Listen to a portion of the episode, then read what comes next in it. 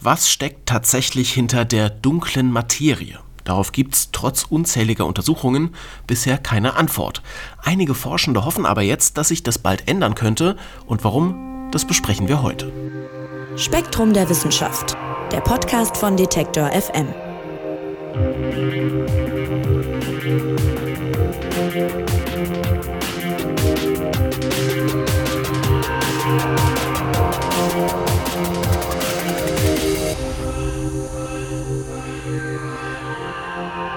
Dunkle Materie. Der Begriff und das ganze Konzept ist eigentlich eine Art Platzhalter für etwas, von dem wir nicht wissen, wie es aussieht oder was es so genau ist. Die Wissenschaft weiß nur, es muss da sein.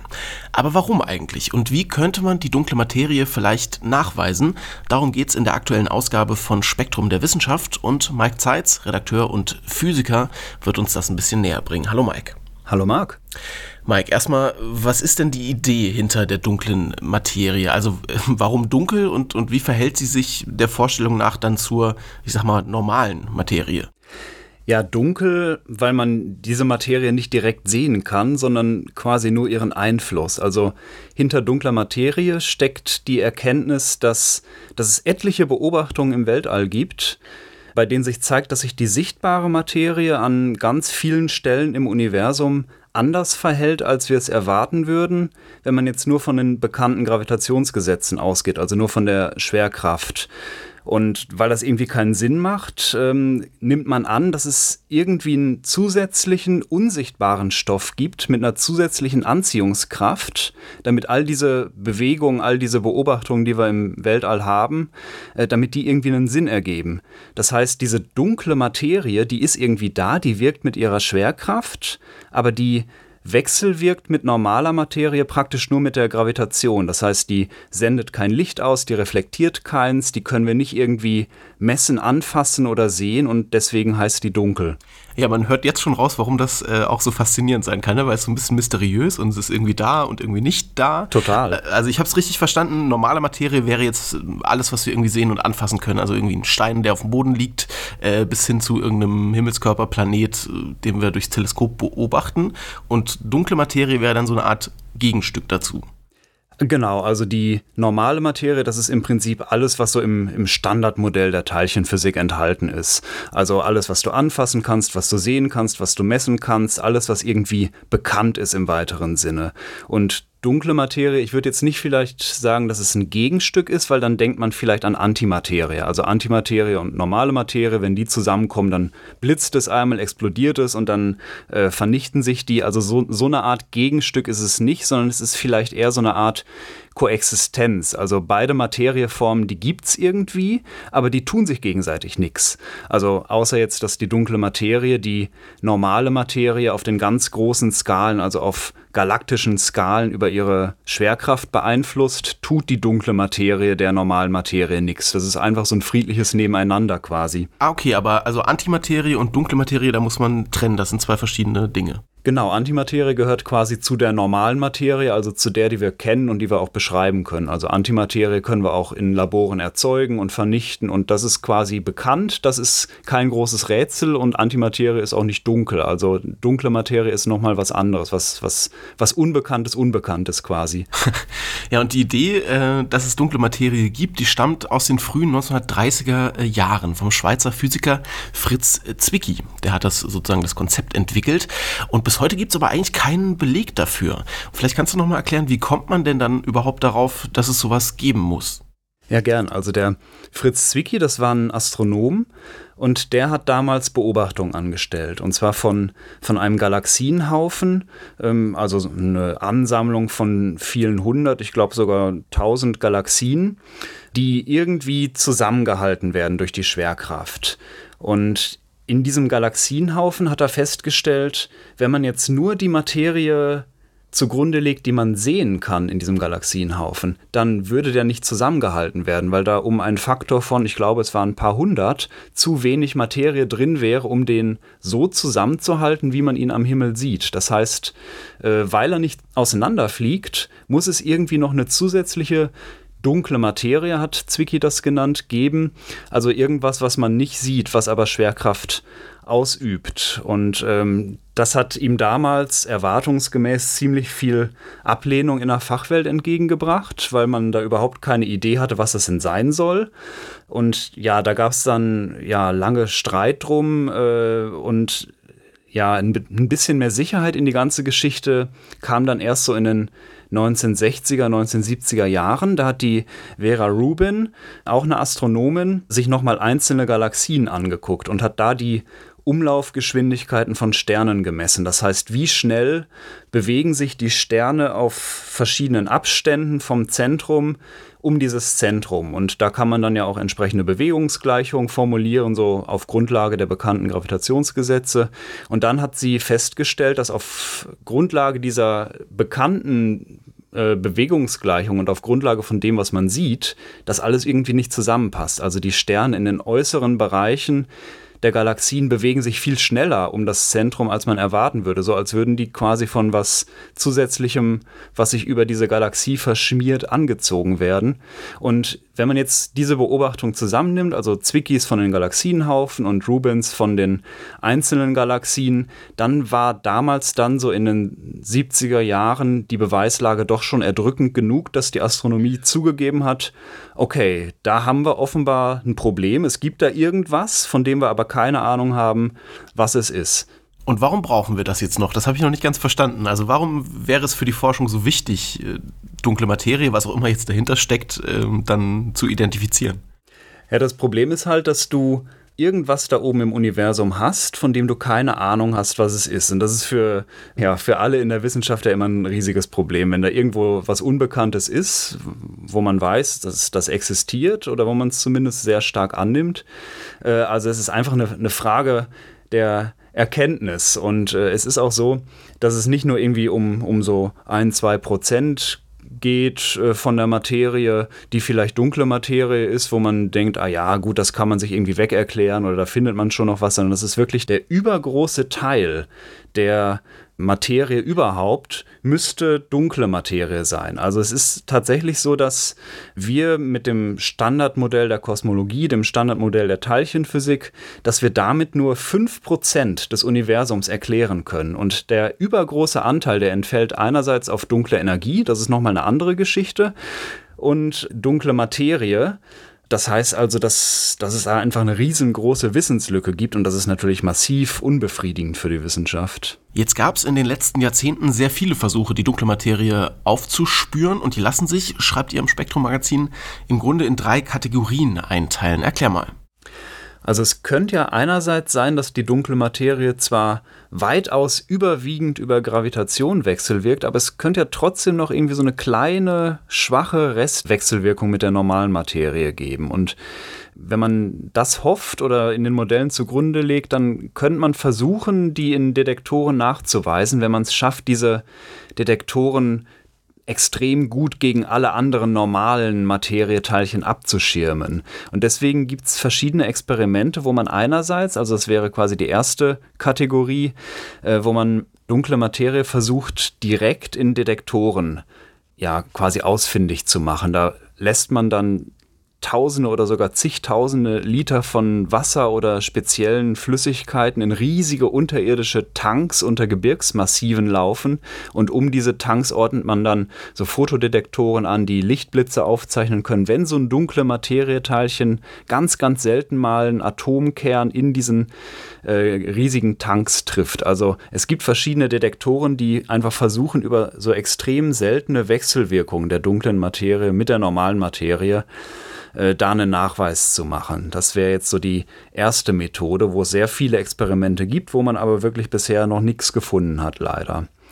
Die zweite Methode wäre, die dunkle Materie direkt in Teilchenbeschleunigern zu erzeugen. Also es gibt ja sehr leistungsfähige Teilchenbeschleuniger. Der leistungsfähigste ist da der Large Hadron Collider bei Genf äh, beim LHC. Und dieser Teilchenbeschleuniger, der schießt ja normale Materie aufeinander. Da entsteht dann richtig viel Energie und aus dieser reinen Energie können alle möglichen Teilchen entstehen. Und da könnte auch dunkle Materie entstehen. Die wird man dann in den dortigen Detektoren zwar nicht direkt nachweisen, aber dann wird man sehen, dass in so einer Teilchenreaktion irgendwie was entstanden ist, was man nicht nachweisen konnte und könnte dann quasi rückschließen, hm, das war vielleicht dunkle Materie. Also man könnte es versuchen, so, so quasi halb indirekt in Teilchenbeschleunigern nachzuweisen. Und dann gibt es noch eine andere Möglichkeit, das wäre äh, mit Beobachtungen im Weltall beispielsweise und dann einen indirekten Nachweis auch wieder zu betreiben. Also es könnte sein, dass diese dunkle Materie, dass zwei Teilchen von der dunklen Materie mit sich selbst wechselwirken. Das heißt, wenn zwei aufeinandertreffen, dann könnte es sein, dass die in einem Strahlungsblitz sich vernichten. Und diese Strahlungsblitze, die könnte man vielleicht mit Teleskopen auch im Weltall beobachten. Das sollte beispielsweise besonders häufig in Kernen von Galaxien passieren, weil sich da die dunkle Materie am stärksten konzentrieren sollte. Und so könnte man das dann auch indirekt nachweisen. Aber auch da hat man bisher nicht wirklich äh, irgendwas gesehen. Also alle Methoden, mit denen man schon seit Jahrzehnten versucht, die dunkle Materie, die verschiedenen hypothetischen Teilchen, die es da gibt, irgendwie dingfest zu machen, all diese Methoden sind bisher leider fehlgeschlagen. Und bei euch geht es jetzt um einige Wissenschaftlerinnen und Wissenschaftler, die wollen sich noch stärker dem, dem Weltall zuwenden, um da eben Beobachtungen zur dunklen Materie zu machen. Warum denn? Also was glauben die, wird dabei dann besser klappen als bei den ganzen Versuchen, die du gerade beschrieben hast, die ja nicht zum Erfolg geführt haben? Also bei diesen ganzen Versuchen, die ich beschrieben habe, da ist ja immer so ein bisschen die Hoffnung, dass die dunkle Materie trotzdem irgendwie noch so eine Art Restwechselwirkung mit der normalen Materie hat über die Gravitation hinaus. Also es gibt ja vier Hauptwechselwirkungen, die elektromagnetische und dann noch zwei Kernkräfte, die starke und die schwache. Und darüber können es neben der Gravitation vielleicht noch irgendeine Wechselwirkung geben. Aber das muss ja nicht so sein. Also es könnte sein, dass die dunkle Materie praktisch gar nicht mit normaler Materie wechselwirkt, außer über die Gravitation. Oder dass es dafür so extreme Bedingungen braucht, dass wir das in Beschleunigern auf der Erde gar nicht nachstellen könnten oder keine Chance hätten, das mit irgendwelchen Detektoren hier zu messen. Das heißt, ähm, wir können trotzdem noch ins All gucken, weil diese eine Wechselwirkung, die Gravitationswechselwirkung, die wird hier übrig bleiben. Und die kann man im Weltall beobachten. Und ähm, da kann man dann äh, genauer Galaxien vermessen, da kann man sich dann die Strukturen angucken, da kann man vielleicht auch mit Hilfe von Simulationen, mit Computersimulationen bessere Hypothesen für verschiedene Teilchen erstellen. Also man denkt sich irgendein dunkle Materieteilchen aus, ein rein hypothetisches, simuliert das im Computer, wie sich das aufs Weltall auswirken würde im Lauf der Entwicklung und Entstehung des Weltalls und wie man das dann heute messen würde. Und dann misst man tatsächlich nach, dann guckt man sich die Galaxien an und dann sieht man vielleicht, ob da irgendwie sowas äh, in den Strukturen der Galaxien, in den Strukturen der sichtbaren Materie zu sehen ist, was dem vielleicht nahe kommt. Also man kann solche Beobachtungen dann benutzen um zumindest so ein paar Theorien zu testen, selbst wenn die dunkle Materie gar nicht mit normaler Wechsel wirkt. Und wenn es trotzdem so eine Restwechselwirkung gibt, die aber zu schwach ist, um sie auf der Erde festzustellen, dann gibt es im Universum ja immer noch jede Menge extreme Phänomene, die in irdischen Laboren überhaupt nicht möglich wären. Also es gibt Neutronensterne, es, es gibt äh, wirklich ganz, ganz extrem energiereiche Objekte, an denen könnte man ja vielleicht trotzdem noch so eine Art äh, Restwechselwirkung von dunkler Materie mit normaler sehen. Also es gibt verschiedene Gründe, warum es sich einfach lohnt, lohnt, jetzt ins Weltall zu gucken. Wenn die Hoffnung, das auf der Erde so direkt nachzuweisen, langsam versiegen, könnte man trotzdem noch an den vielen, vielen Phänomenen, die es im Universum gibt, vieles über die dunkle Materie lernen. Man muss an der Stelle vielleicht auch einmal festhalten, es klingt jetzt die ganze Zeit so, als würde die Wissenschaft da irgendwie komplett im Trüben fischen. Wir wissen natürlich vieles nicht, aber trotz allem gab es durchaus auch wichtige Erkenntnisse. Also vielleicht kann man das auch nochmal hm, rausstreichen. Was wissen wir denn schon über die dunkle Materie? Genau, also wir wissen zwar noch nicht, was genau da draußen ist, also was genau die dunkle Materie ist, aber wir verstehen die Auswirkungen schon immer besser, also wie sich die dunkle Materie auf die Strukturen auswirkt, wie die dunkle Materie vielleicht auch im Lauf der Entwicklung des Universums sich ausgewirkt hat. Also es gibt ja auch jede Menge Computersimulationen, auch seit den 70er, 80er, 90er Jahren, die werden ja immer besser mit jedem Jahr, wo man in diese Computersimulation auch verschiedene Modelle für die dunkle Materie einfließen lassen kann und dann gucken kann, was kommt dabei raus. Und ähm, da kann man dann auch sehr gut sehen, wenn man die Computersimulation mit der Realität abgleicht, ja, äh, wie könnte die dunkle Materie aussehen oder wie eben gerade auch nicht. Also man konnte schon über Beobachtungen und über Simulationen sehr viel, sehr viele Kandidaten, die früher mal gehandelt wurden, auch ausschließen, weil man einfach sehen kann, so wie die sich theoretisch auswirken müssten, das sehen wir aber nicht im Weltall. Also es ist im Moment zwar noch ein ziemliches Stochern im Dunkeln, aber man kann schon sehr viel ausschließen von Dingen, die die dunkle Materie eben nicht sein kann. Und man kann andererseits eben auch vieles sagen, was die dunkle Materie macht, was man früher eben noch so genau nicht beobachten konnte. Also heute weiß man beispielsweise von, der, von dem Einfluss auf die Strukturbildung von Galaxien, dass die dunkle Materie wahrscheinlich so eine Art Halos nennt man das, also Heiligenscheine äh, um die Kerne von Galaxien bildet, also so eine große Blase quasi, in der sich die Galaxien befinden. Und äh, man weiß auch numerisch inzwischen, also vom, vom Anteil der dunklen Materie, dass die gewöhnliche Materie jetzt im Verhältnis zur insgesamt Schwerkraft erzeugenden Materie äh, so nur etwa ein Fünftel ist. Also dass dass dunkle Materie vier Fünftel von der Gesamtmaterie ausmacht. Also sowas kann man anhand von Simulationen und auch von Messungen im Universum schon recht genau sehen. Und dadurch kannst du natürlich auch so ein bisschen einschränken, welche Teilchenkandidaten kommen überhaupt noch in Frage und welche sind schon ausgeschlossen. Das ist so ein, bisschen Ausschlussverfahren, aber immerhin, es ist schon ein leichter Fortschritt. Ja, weil du das gerade ansprichst, also Kandidaten gibt es schon, eben abgeleitet aus, aus dem, was du gerade beschrieben hast, ja, aus den Sachen, die man, die man schon weiß. Was ist denn da gerade besonders vielversprechend und warum? Also inzwischen setzt die Astronomie vor allem auf kalte dunkle Materie. Die heißt deswegen so, weil sie sich äh, relativ langsam durchs Universum bewegt. Also das ist natürlich immer relativ, aber kalte dunkle Materie, das sind relativ langsame Teilchen, die dafür tendenziell vielleicht auch ein bisschen schwerer sind. Also es war lange Zeit ein sehr heißer Kandidat, das WIMP heißt das, also W-I-M-P für äh, Englisch Weakly Interacting Massive Particle, aber es ist auch so ein bisschen ein ein Wortspiel, ein Sprachspiel mit dem Begriff für Schwächling. Also diese WIMPs, ähm, die gehören zur gleichen Teilchenfamilie wie auch viele bekannte Teilchen, also wie Elektronen, wie Quarks, wie Neutrinos. Die wären aber im Vergleich zu diesen bekannten Teilchen ziemlich schwer, also richtig schwer, so wie Atome. Und diese WIMPs, die würden dann mittels schwacher Kraft, also eine von den Wechselwirkungen, ja, miteinander und mit der normalen Materie auch wechselwirken. Und da hat man lange nach gesucht. Aber ähm, ja, diese WIMPs, da gab es auch viele und gibt es auch noch viele Detektoren auf der Erde. Da wurde nie was gefunden, leider.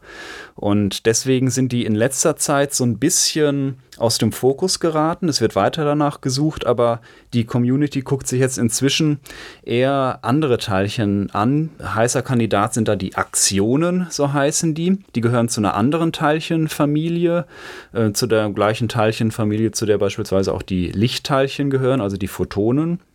Und weil die zu einer anderen Teilchenfamilie gehören, unterscheiden die sich auch in ihrem Verhalten. Also die können beispielsweise so einen gemeinsamen quantenphysikalischen Zustand einnehmen. Man sagt dann, die kondensieren.